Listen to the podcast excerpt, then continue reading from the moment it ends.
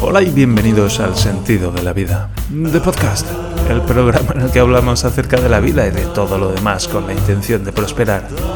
Hoy es viernes, día 22 de diciembre del año 2023 y este es el episodio número 606. Todos nos hemos preguntado alguna vez.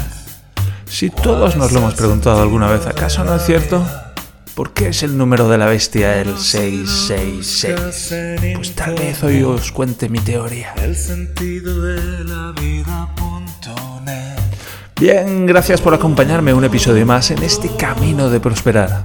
Hoy tenemos algunos temas interesantes, pero antes recuerda que puedes contactar conmigo en el sentido de la vida.net para contacto. Y ahora que se acercan las navidades, qué mejor momento para contactar conmigo que este. Tin, tin. Oyes el sonido de los cascabeles. Es Papá Noel el que viene con una nueva vida. Qué bonito me ha quedado.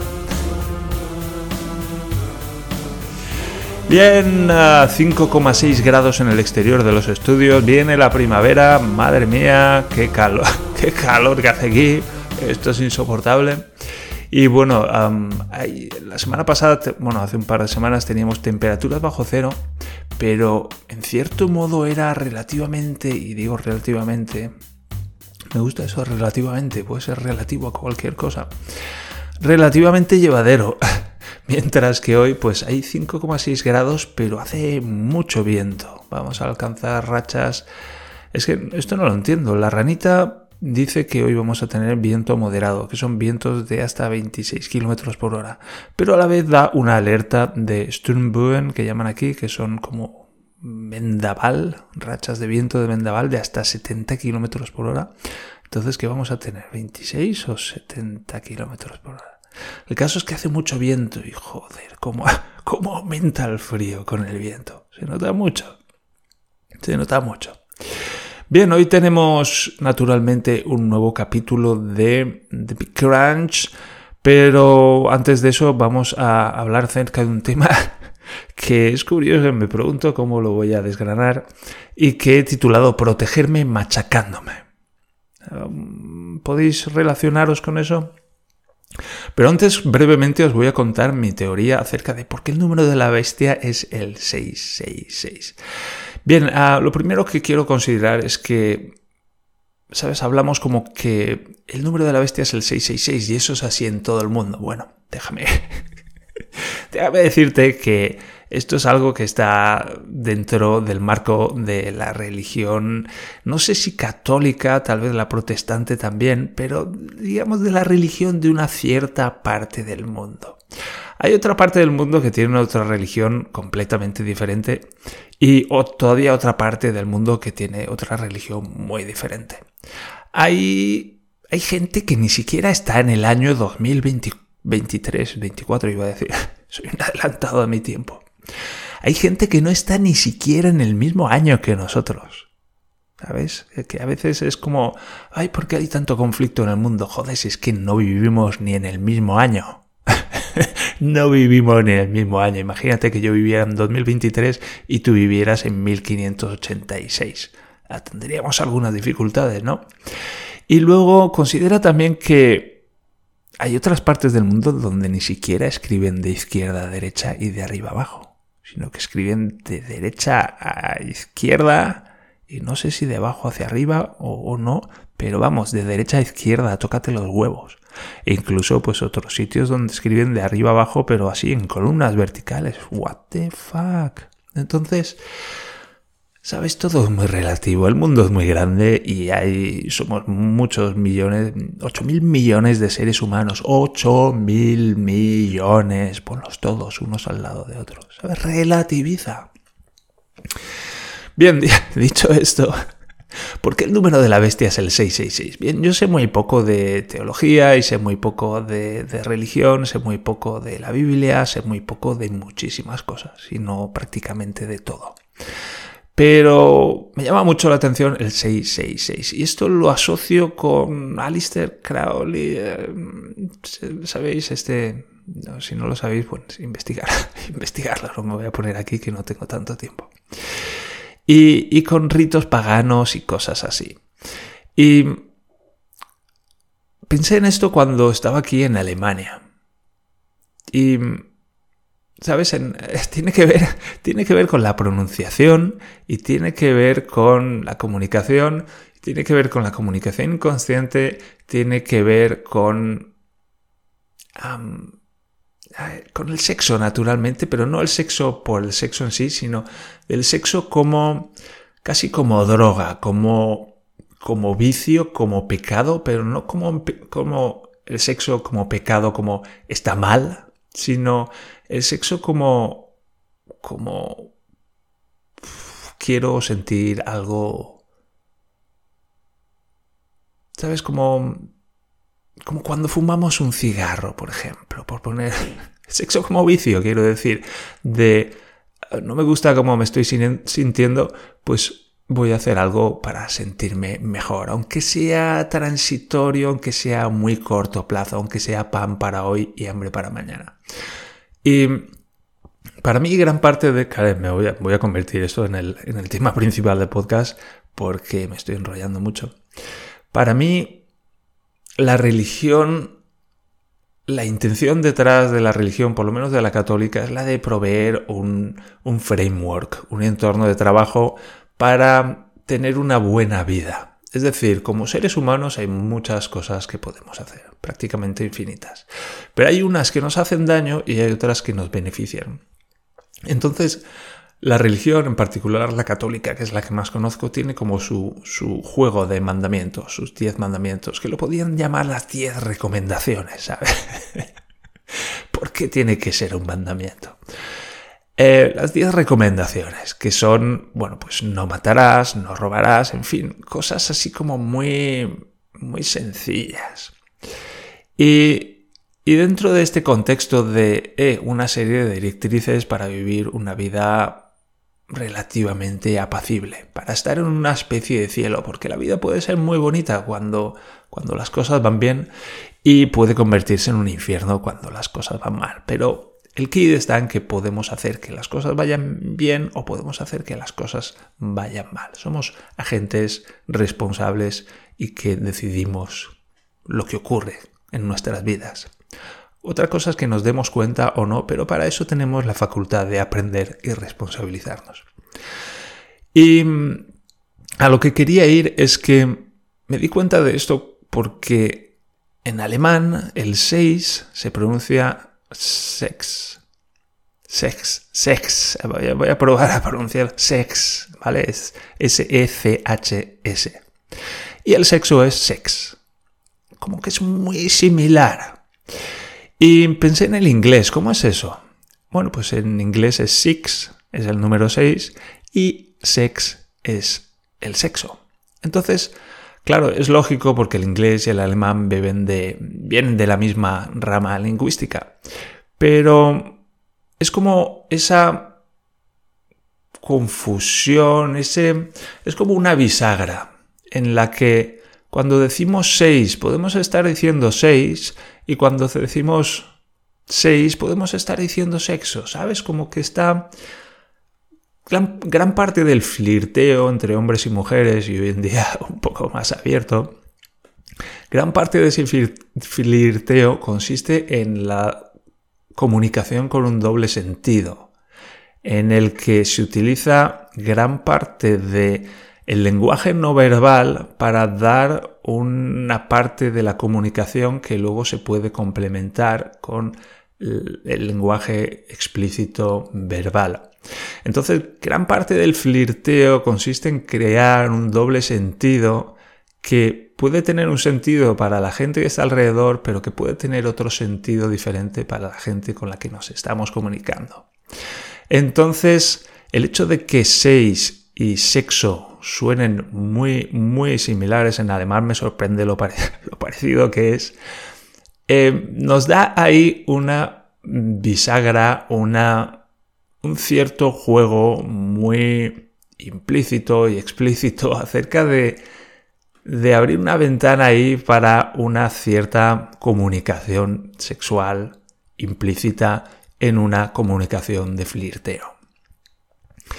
Y, y bueno, pues para mí, para mí, eh, por eso es el número de la bestia, porque, bueno, pues es el número del vicio, es el número del sexo por muchas veces autodestructivo también, de, de... Es que aquí podría entrar muy, muy profundo, porque el sexo es algo es algo que ha sido el centro de mi vida durante muchos, muchos años y acerca de lo que he reflexionado mucho. Y,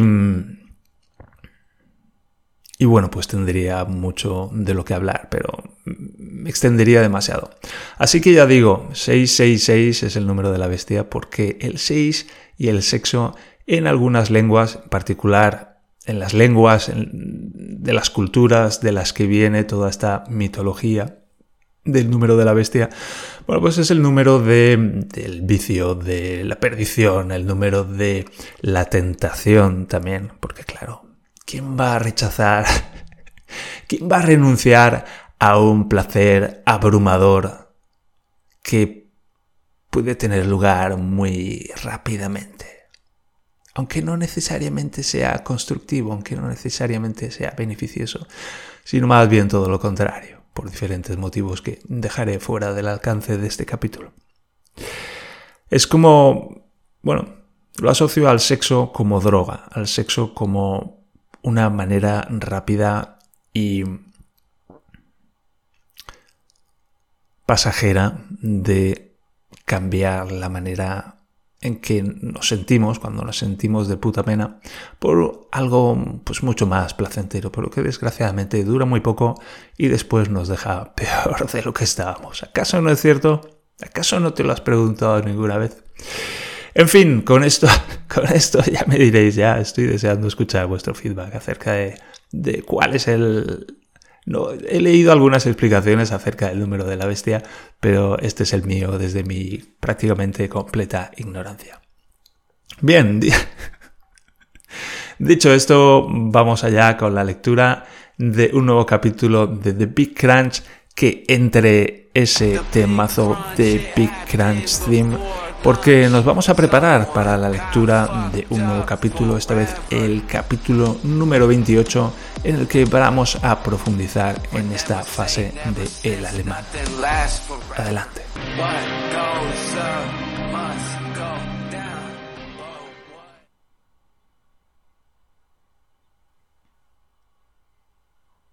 El alemán me recomendó acudir a terapia gestalt. Yo sabía poco de la terapia gestalt. Sabía que se centraba principalmente en las emociones. Yo sabía poco de emociones, sabía poco de sentir. Cuando me encontré, mi cuerpo estaba tan entumecido que apenas podía sentirlo. Tuve que, tuve que rebuscar concienzudamente para encontrar mi cuerpo. Luego deseé no haberlo encontrado. Cuando empecé a penetrar el entumecimiento y descubrí que todo lo que había debajo era purito dolor, comprendí por qué el suicidio se me había presentado como una opción atractiva unos años antes. Enfrentarme a tanto rabioso dolor por mi propia cuenta y medios fue una locura. Entonces, después de casi tres años de trabajo, por fin el entumecimiento se había desvanecido. El dolor comenzaba a cejar, y lo que quedaba eran varios kilos de carne brutalmente maltrecha, aplastada, retorcida y macerada. Yo no sabía qué hacer con todo aquello. Tal vez fuera el momento de recurrir a alguien más. A lo largo de los 23 años que precedieron al descubrimiento del Big Crunch, pasé por media docena de médicos y me sometí a otras tantas pruebas. Cuando terminé todo aquello, el gremio médico me pareció la incompetencia personificada. No quería saber nada de ellos, lo haría todo por mi cuenta y riesgo. Aprendería lo que necesitara saber y haría yo mis propias averiguaciones e investigaciones e incurriría en mis propios riesgos. Me llevó mucho tiempo volver a confiar en un médico. Y cuando por fin me atreví a hacerlo de nuevo, di con un traumatólogo que me pareció que carecía de tiempo, de la atención, de la, empatía y de la delicadeza suficientes como para curarme, aunque terminó haciendo algo útil de la misma manera en que el pan duro da de comer al hambriento. También me costó volver a confiar en otro médico cuando recurrí al alemán. Pero por entonces, una vez abierto el tarro de la confianza, al menos aflojada la tapa, estaba dispuesto a volver a confiar en un profesional con la esperanza de poder acelerar mi recuperación. Desgraciadamente, este siguiente paso tuvo un extra de dificultad. El herrero tenía que comprarse un cuchillo. Pasé unos tres o cuatro años dedicándome a la terapia. Habiendo terminado de aprender PNL, espoleado por el beneficio que yo mismo estaba obteniendo en mi propia vida y por las ganas de compartir esos conocimientos con otras personas y hacer algo de bien y sentirme útil, monté mi propia consulta y empecé a practicar mi propia mezcla de PNL e hipnosis. Me fue bastante bien, aunque pronto me di cuenta de que, llegado el momento de prosperar y dar los pasos necesarios para ello, algo en mi interior me detenía. Poco después descubrí el Big Crunch y, cuando el dolor se tornó en insoportable, se me hizo obvio que, antes de poder ocuparme de otras personas, tendría que ocuparme de mí. Ahora, cuando un par de años después tuve que ponerme en manos de un psicólogo, se me encogió el píloro. Incluso así, vencí mis resistencias y pedí cita y fui a una sesión. Tenía tantas ganas de estar mejor que incluso fui a una segunda sesión. Fue entonces cuando me di cuenta de que el Big Crunch era tan profundo y tan doloroso que iba a necesitar a alguien que me inspirara más confianza todavía y con quien me fuera a sentir más a gusto y a dejarme manipular con más facilidad. Mi profesora de PNL.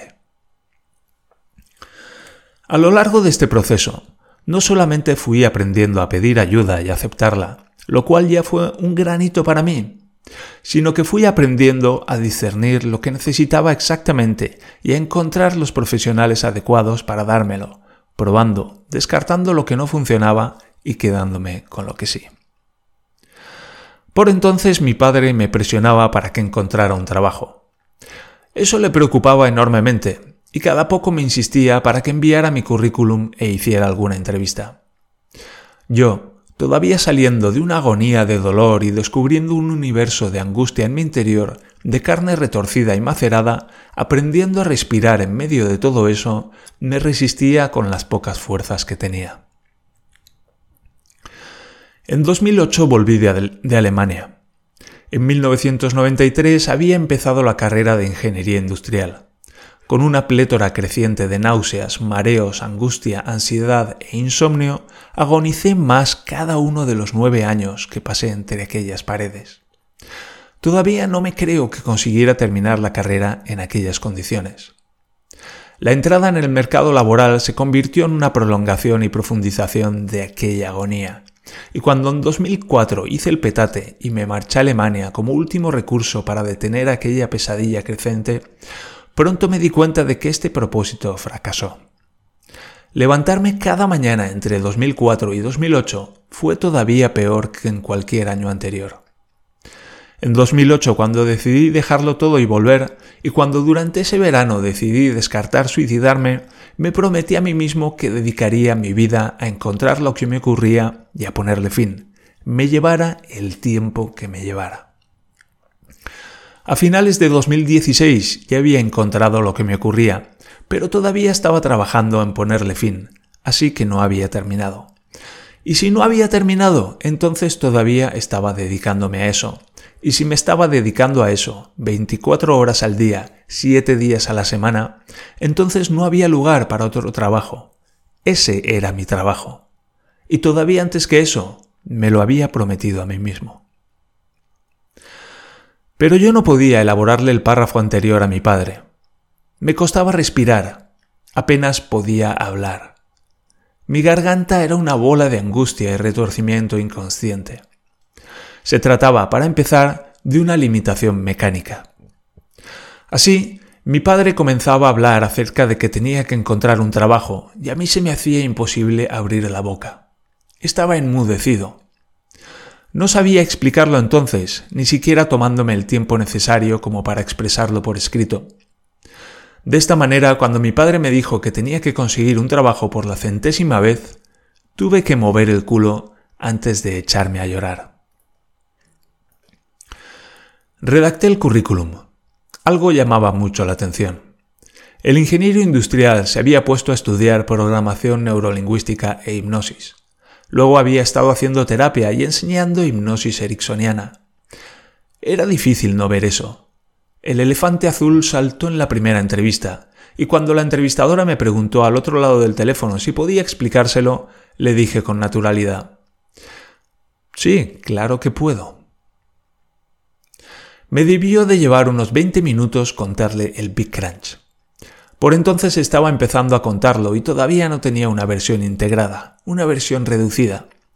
Verá usted, volví de Alemania y aprendí programación de esa y me hice una regresión hipnótica autoinducida sentado sobre una silla del comedor y estaba de vuelta en el colegio en 1990 y el chico este me cogió así y así y me desintegró como ser humano y desde entonces voy arrastrando mis desechos por el mundo, aunque ya me estoy recuperando.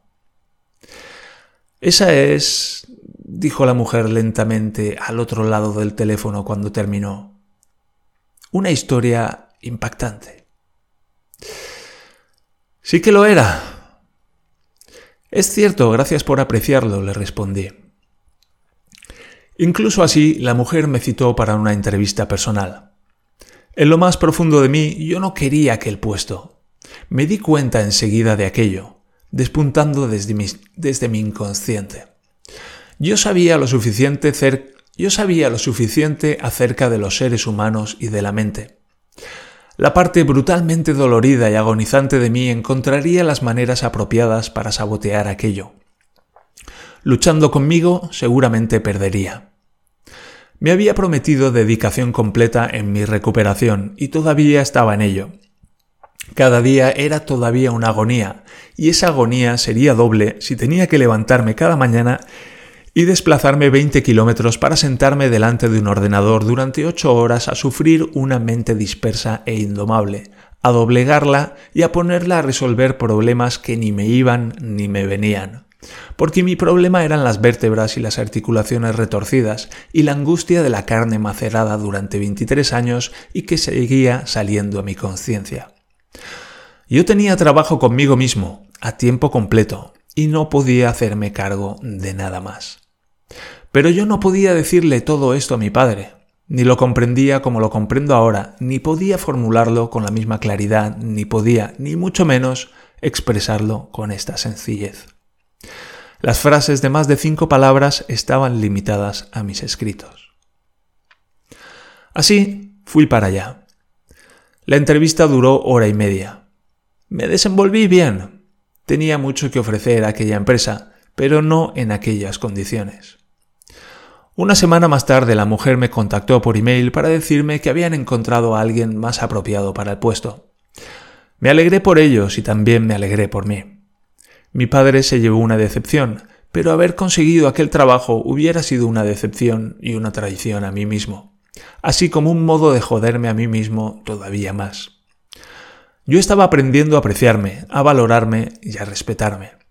Estaba aprendiendo a amarme a mí mismo y era precisamente el proceso contrario a ese.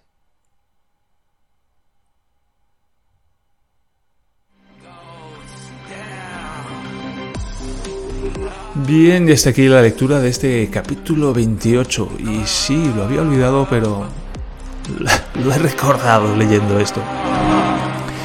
Wow, este capítulo lo he encontrado muy bueno, muy descriptivo.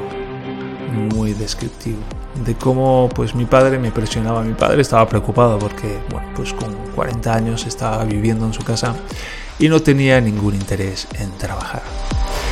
Y claro, pues mi padre estaba ocupado, estaba preocupado y ocupado en ese momento presionándome para que encontrara un trabajo.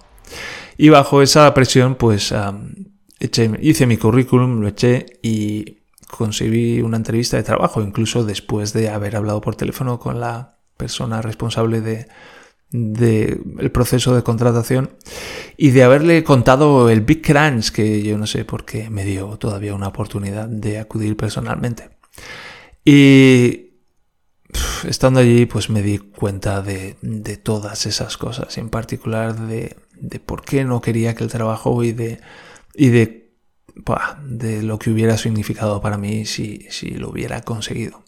Y es muy interesante por por varios motivos, de cómo, cómo a veces levantamos una fachada y actuamos de una cierta manera cuando en lugar, en, realidad, en lo más profundo de nosotros queremos lo contrario y, y nos dejamos nos dejamos presionar incluso porque no contamos con los recursos necesarios para, para hacer frente a esa presión. Y tampoco la otra persona se da cuenta de que está presionando y de que, bueno, tiene unos ciertos intereses y está actuando para llevar sus intereses adelante a, a, toda costa, a costa de los intereses de la otra persona y de y del daño que le puede estar causando. En fin, un tema, un tema familiar que todavía hoy en mucha menor medida pues sigue resonando en mi vida y que me pregunto cómo sano más todavía y, y cómo llego a, a buen término con eso, a hacer las paces conmigo mismo en ese sentido. Espero que esto te resulte inspirador. Bien, uh, lo vamos a dejar aquí. Esto es todo por hoy. That's all, folks, for today. y recordad que estamos aprendiendo a prosperar y estamos aprendiendo a apreciarnos, a valorarnos y a respetarnos. Y en definitiva, estamos aprendiendo a amarnos. ¿Qué carajo? También recuerda que puedes contactar conmigo a través del sentido de la vida.net barra contacto y también a través del canal de Telegram, cuyo enlace de acceso puedes conseguir en las notas del programa. Por favor, dale a seguir y dale una valoración de 5 estrellas y así ayudarás a otros a encontrar este programa y a este programa a encontrar a otros. Mientras tanto, gracias de corazón por acompañarme en este camino de prosperar y nos encontramos en el siguiente episodio de El sentido de la vida, de podcast. Hasta entonces, adiós.